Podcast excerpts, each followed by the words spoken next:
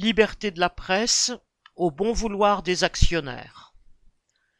Les journalistes du Journal du Dimanche ont décidé la grève à la quasi-unanimité contre l'arrivée de leur futur directeur de rédaction, le journaliste d'extrême droite Geoffroy Lejeune. Cette grève a empêché la parution du journal le 25 juin. Geoffroy Lejeune était le rédacteur en chef de Valeurs Actuelles, un hebdomadaire ayant ouvertement fait campagne pour Éric Zemmour.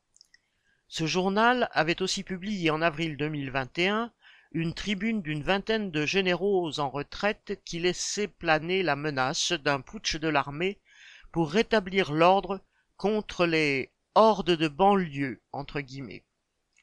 Publié 60 ans jour pour jour après le putsch des généraux à Alger le 21 avril 1961, cette provocation était significative des orientations politiques de ce journal et de son ancien directeur.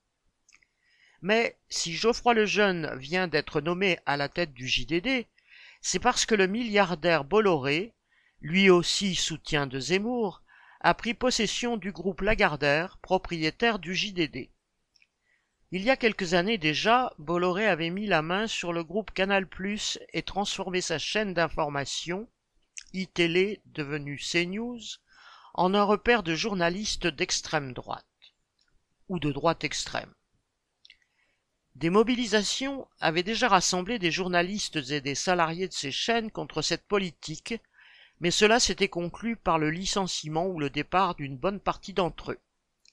Cela fait donc un moment que Bolloré, ce grand bourgeois qui a fait fortune en mettant la main sur l'exploitation de nombreux grands ports maritimes d'Afrique de l'Ouest, ou encore grâce à l'obtention de marchés publics comme ceux d'Autolib, a décidé d'utiliser une partie de sa fortune pour se créer un empire médiatique qui lui rapporte beaucoup et en même temps lui permet de promouvoir les idées d'extrême droite. Cela choque et à juste titre. Mais Bolloré n'est pas une exception. La presse entière, ou presque, est détenue par des grandes familles bourgeoises. Les chaînes du groupe TF1, dont LCI, appartiennent à la famille Bouygues. Celles du groupe RMC BFM TV sont la propriété du milliardaire Patrick Drahi. Le Monde est possédé par Xavier Niel, propriétaire de Free. Le Figaro l'est par le groupe Dassault.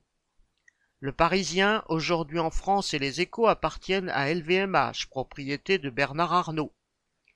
Et ses actionnaires contrôlent leurs médias tout autant que Bolloré, même s'ils ne le font pas de façon aussi brutale, en mettant en avant une propagande aussi réactionnaire. Xavier Niel l'avait avoué il y a quelques années à un journaliste qui l'interviewait. Citation. Quand les journaux m'emmerdent, je prends une participation dans leur canard et ensuite ils me foutent la paix. Fin citation. Il n'existe pas de réelle liberté de la presse. Même si les différents journaux ou médias peuvent avoir des colorations politiques différentes, ils ont tous en commun un parti pris pour l'ordre établi et fondamentalement du côté du grand patronat. Leur parti pris est flagrant lors des grèves ouvrières ou encore quand ils relaient la propagande pro-occidentale actuelle à propos de la guerre en Ukraine.